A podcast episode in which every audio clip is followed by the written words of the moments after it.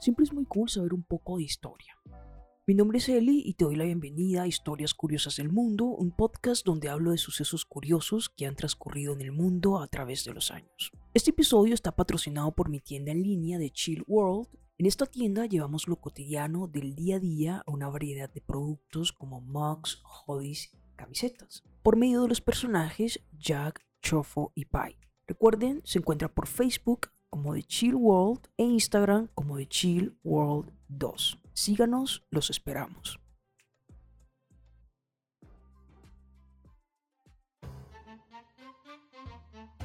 El fútbol siempre ha sido un ámbito fértil para los sobrenombres de los jugadores, desde pulgas hasta tanques, desde toros hasta matadores, pero cuando se habla del rey solo hay uno, Edinson Arantes do Nacimiento, más conocido como Pelé. Hoy les hablaré de Pelé, Futbolista brasileño, el mejor futbolista de todos los tiempos en opinión de muchos, fue rechazado por los principales clubes de fútbol brasileños en los comienzos de su carrera deportiva, hasta que tras jugar en varias eh, formaciones secundarias en 1956 fichó por el Santos de San Paulo. En cuanto a su padre, había sido un jugador de fútbol mediocre que se retiró tempranamente. Mientras aprendía el oficio de dominar el balón, Pelé se ganaba la vida como limpiabotas. Pero a los 11 años ya se habían fijado en él y a los 15 llegó al Santos, el equipo de su vida, después de la selección nacional de Brasil. Entre 1956 y 1974, Pelé ofreció en el Santos verdaderos recitales futbolísticos. La Perla Negra, uno de los apelativos que recibió, era un jugador de corpulencia media que conjugaba una gran habilidad técnica y una inusitada capacidad de anticipación. A lo largo de su dilatada carrera deportiva, Pelé ganó con su club 10 campeonatos paulistas, siendo el máximo realizador en 11 y 5 torneos en Río de Sao Paulo, dos veces la Copa Libertadores y otras dos la Copa Internacional en los mismos años 1962 y 1963, y en 1962 el primer campeonato mundial de clubes. Pelé debutó en la selección brasileña con solo 17 años, y entonces su contribución a la magia del juego carioca fue clave para la obtención del título mundial en Suecia en 1958. La incorporación de los jóvenes Pelé y Garricha puso en marcha un juego artístico fluido y dominador, el llamado juego bonito que muy poco tenía que ver con el fútbol de fuerza y pelotazo de los conjuntos anglosajones o con la improvisación de los mediterráneos. Se iniciaba así en los campeonatos mundiales una etapa brillante marcada por la figura legendaria de Pelé, que asombró al mundo con su juego, su clase, su intuición, su control de la pelota y del disparo. En el Mundial de Suecia de 1958, un gol suyo frente a País de Gales hizo que los brasileños se planteasen en las semifinales contra Francia, a la que batieron por un aplastante 5 a 2 con tres goles de Pelé. En la final, la máquina brasileña arrolló a los anfitriones hasta dejar el marcador final de 5 a 2 nuevamente con tres tantos de Pelé. Pelé había llegado al Mundial de Suecia como suplente, como un chico que prometía mucho y regresó con la aureola que rodea a las leyendas. No tardaría en ser llamado o Rey o el Rey, apodo que Pelé recibió en 1961 de la prensa francesa. En los años venideros, Pelé confirmaría su propio mito, ganándose la consideración de mejor jugador de todos los tiempos al liderar los triunfos mundialistas de su país en los campeonatos de Chile de 1962 y México en 1970. Los tres títulos mundiales valieron al combinado brasileño la adjudicación en propiedad del primer trofeo instituido, la llamada Copa Jules Rimet. En cuanto a su vida personal, bueno, Pelé se casó por primera vez en 1966 con Rosemary Sholby, unión que duró hasta 1978, cuando debido a sus múltiples ocupaciones, el rey no pasó suficiente tiempo con la familia y la relación terminó en divorcio. La pareja tuvo cuatro hijos, Kelly, Cristina Ediño y Jennifer. En 1994, Pelé se volvió a casar, esta vez con Asiria Seiza Limos. En la actualidad seguía casado con ella y de esta unión surgieron dos gemelos, Joshua y Celeste. Es también reconocido por las relaciones que sostuvo con la famosa cantante brasileña Susa y con dos reinas de belleza, Deise Nunes, Miss Brasil de 1986 y Flavia Cavalcanti, Miss Brasil de 1989. Una situación un poco oscura con su hijo Ediño, que jugó como portero de Santos, fue detenido en junio del 2005 por su participación en el tráfico de drogas. Finalmente, en mayo del 2014, fue condenado a 33 años y 4 meses de prisión por lavado de activos provenientes del narcotráfico.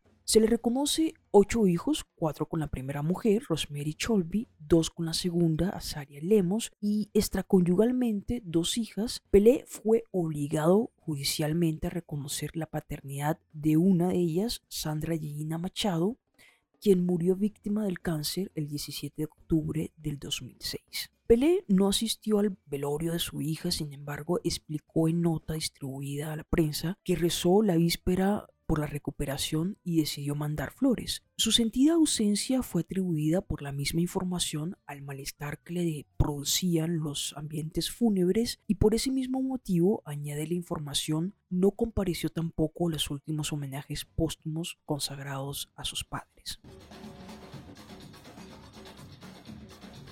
Tras obtener todos los títulos posibles y haber eh, contabilizado más de mil goles marcados en partidos oficiales, serían 1.284 goles en 1.363 partidos según las estadísticas. Anunció su retirada del deporte activo en 1974, sin embargo, Pelé, cuyo seudónimo carece aparentemente de significado alguno, fichó en 1975 por el Cosmo de New York, equipo constituido por un conjunto de grandes figuras del fútbol a fin de promocionar este deporte en Estados Unidos.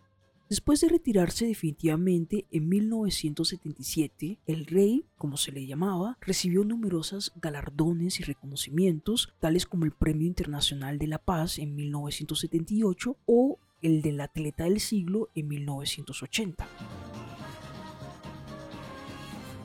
Auroleado por una fama sin fronteras y habiéndose convertido en el deportista mejor pagado hasta el momento, Pelé inició una carrera relativamente exitosa en el cine como actor. Este llegó a participar en el largometraje de John Huston, Evasión o Victoria de 1981, y en la música como compositor de varias piezas entre las que incluye la banda sonora completa de la película de carácter biográfico Pelé en 1977.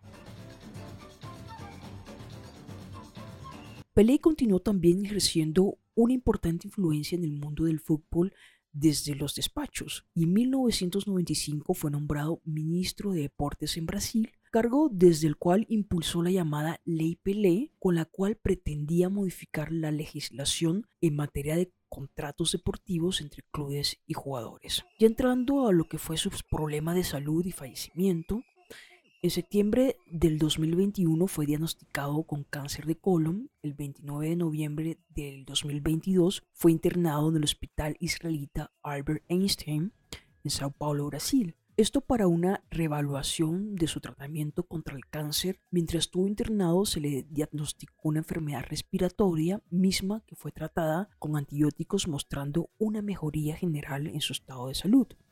En diciembre del 2022, Pelé se contagió de COVID-19 y su salud se agravó. Sin embargo, el exjugador mandó un mensaje en redes sociales. Este mensaje decía, estoy fuerte, con mucha esperanza y sigo mi tratamiento como siempre. Quiero agradecer a todo el equipo médico y de enfermería por todos los cuidados que he recibido.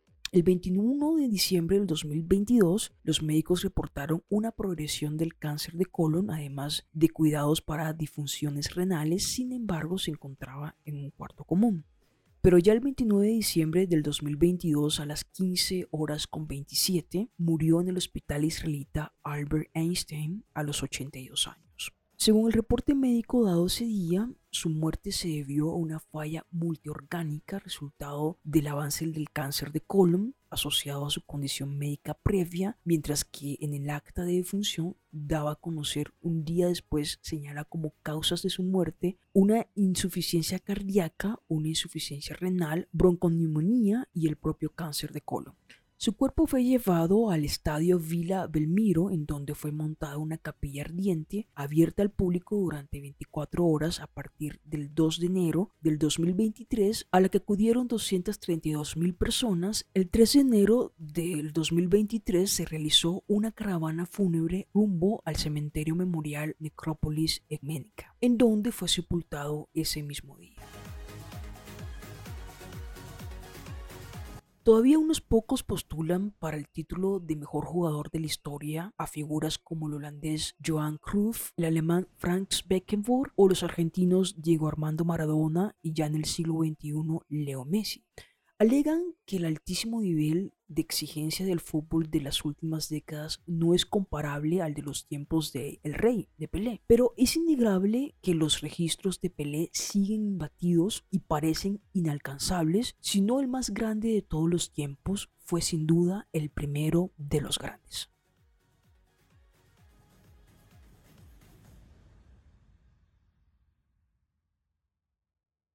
Espero les haya gustado este nuevo episodio, nos vemos en el próximo. Si te ha gustado, no olvides suscribirte a este podcast donde estaré publicando contenido cada semana. Si quieren escuchar los episodios anteriores, pueden hacerlo, es gratis por Spotify. También me pueden encontrar por YouTube como Historias Curiosas del Mundo, Facebook e Instagram como arroba Historias Curiosas del Mundo y dejar sus comentarios. Los estaré leyendo. Bye.